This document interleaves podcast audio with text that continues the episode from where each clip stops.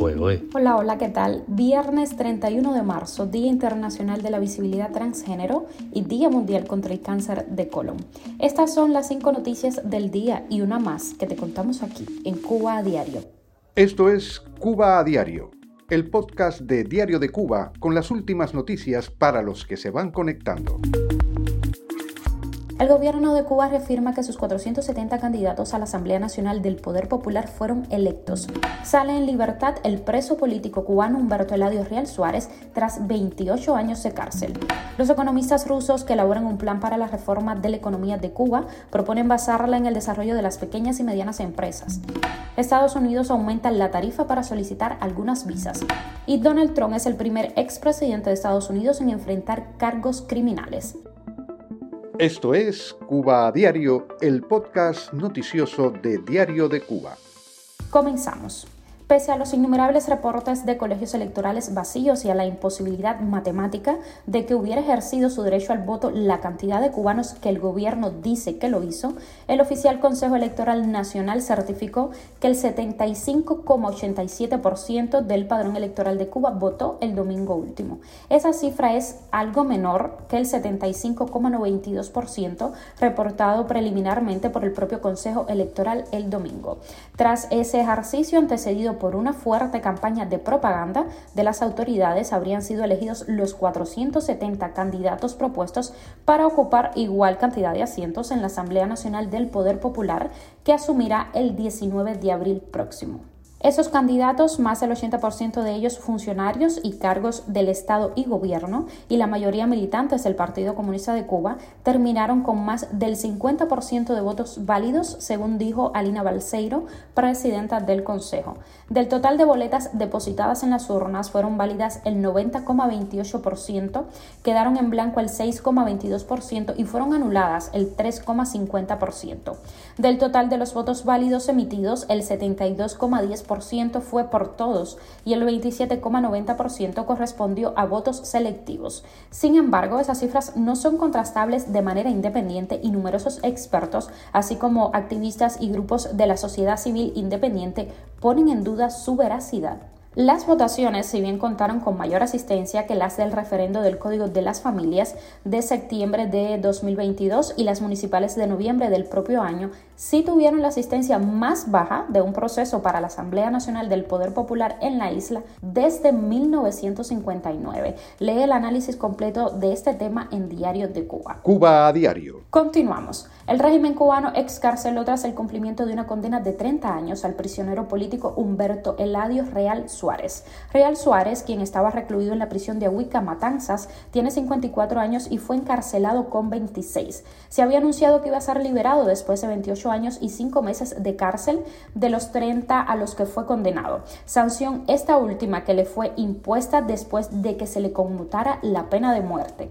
El prisionero político cubano fue condenado por el desembarco en 1994 en la isla de una expedición armada procedente de Estados Unidos para combatir al régimen de La Habana. En el hecho murió un militar del régimen según la versión oficial. La madre del preso, Graciela Suárez Díaz, explicó esta semana a EFE que las autoridades cubanas instaron a Real Suárez a personarse tras su excarcelación en las oficinas locales de migración para regularizar su situación en el país. El objetivo de Real y de su madre, dijo la mujer, es emigrar en cuanto sea posible a Estados Unidos, donde reside gran parte de sus familiares.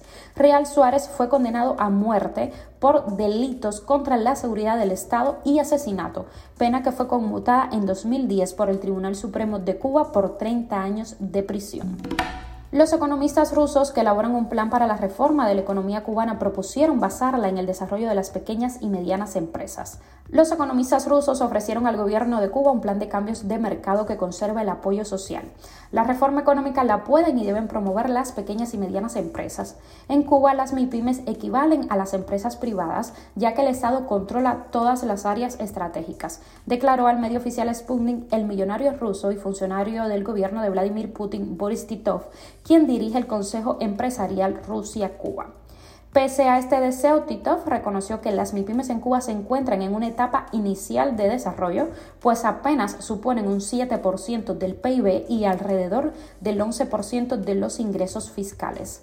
Se enfrentan a muchos problemas, la dificultad para acceder a un crédito, los altos impuestos, los problemas con la tasa de rendimiento debido a los precios de algunos bienes que se fijan mediante directivas y el precio de otros bienes limitado por los bajos salarios en el sector público. En muchos sentidos, las MIPIMES cubanas están en la sombra, subrayó.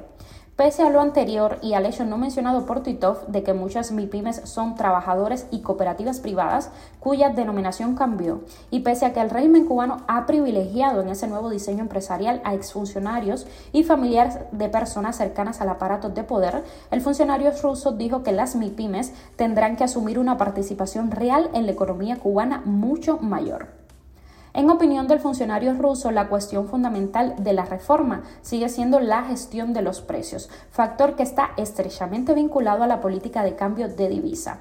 Estas recomendaciones contrastan con el paquetazo económico de la tarea de ordenamiento aplicada por el régimen cubano en enero de 2021 para resolver los desajustes económicos existentes y que ha empeorado la situación de los hogares de la isla y dado lugar a una de las peores inflaciones del mundo. Cuba a diario. El Departamento de Estado de Estados Unidos aumentó algunas tarifas de procesamiento de solicitudes de visa de no inmigrante. La tarifa de las visas de visitantes por negocios o turismo, las visas de estudiante y visas de visitante de intercambio aumentarán de 180 a 185 dólares.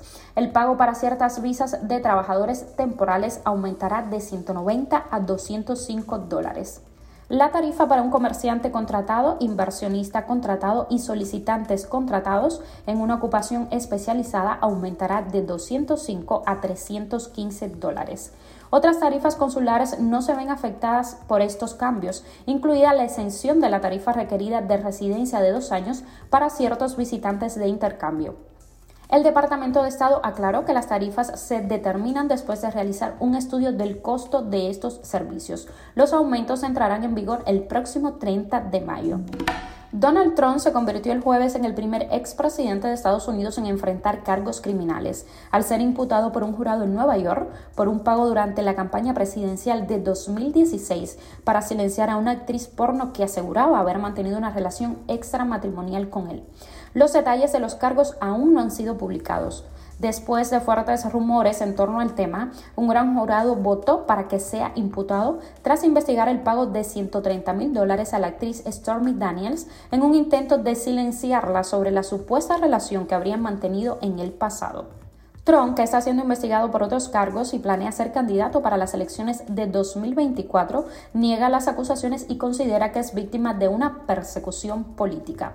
El expresidente también está siendo investigado por su papel en el asalto al Congreso en enero de 2021, por su intento de evitar la derrota electoral en el estado de Georgia en las elecciones de 2020 y por su manejo de información clasificada una vez que dejó la Casa Blanca. Trump, quien vive en Florida, deberá presentarse en Nueva York para ser arrestado formalmente y comparecer por primera vez ante el juez para la lectura de cargos. Noticia extra. Rusia publicó por primera vez las fotos del lugar del accidente aéreo en el que murió el primer cosmonauta de la historia, Yuri Gagarin. En las imágenes se pueden ver sobre la nieve los restos del fuselaje del avión MiG-15 que piloteaba Gagarin el 27 de marzo de 1968 en la región de Vladimir, no lejos de Moscú. Gagarin, que tenía 34 años, murió junto al piloto de pruebas Vladimir Seriogin después de despegar del aeródromo. El entrenamiento debía durar unos 20 minutos, pero a los 12 Gagarin solicitó permiso para volver a la base. Un minuto después, su avión se precipitó contra la Tierra, accidente que una comisión gubernamental consideró un fallo humano y no mecánico. Desde entonces, los soviéticos rusos han barajado toda clase de explicaciones, como que otro avión, una bandada de pájaros o una sonda meteorológica chocaron contra el aparato de Gagarin o incluso la pérdida de hermetismo en la cabina. Otros siguen considerando que el fallecimiento de Gagarin fue resultado de una conspiración orquestada por las autoridades soviéticas. Gagarin se convirtió en el primer hombre en volar al espacio el 12 de abril de 1961 al dar una vuelta alrededor de la Tierra. Esto es Cuba a Diario el podcast de Diario de Cuba con las últimas noticias para los que se van conectando. Por hoy es todo. Gracias por informarte con nosotros. Nos puedes encontrar de lunes a viernes en Spotify, Apple Podcast y Google Podcast, SoundCloud, Telegram y síguenos en nuestras redes sociales. Yo soy Nayara Menoyo y te mando un beso enorme. Buen fin de semana.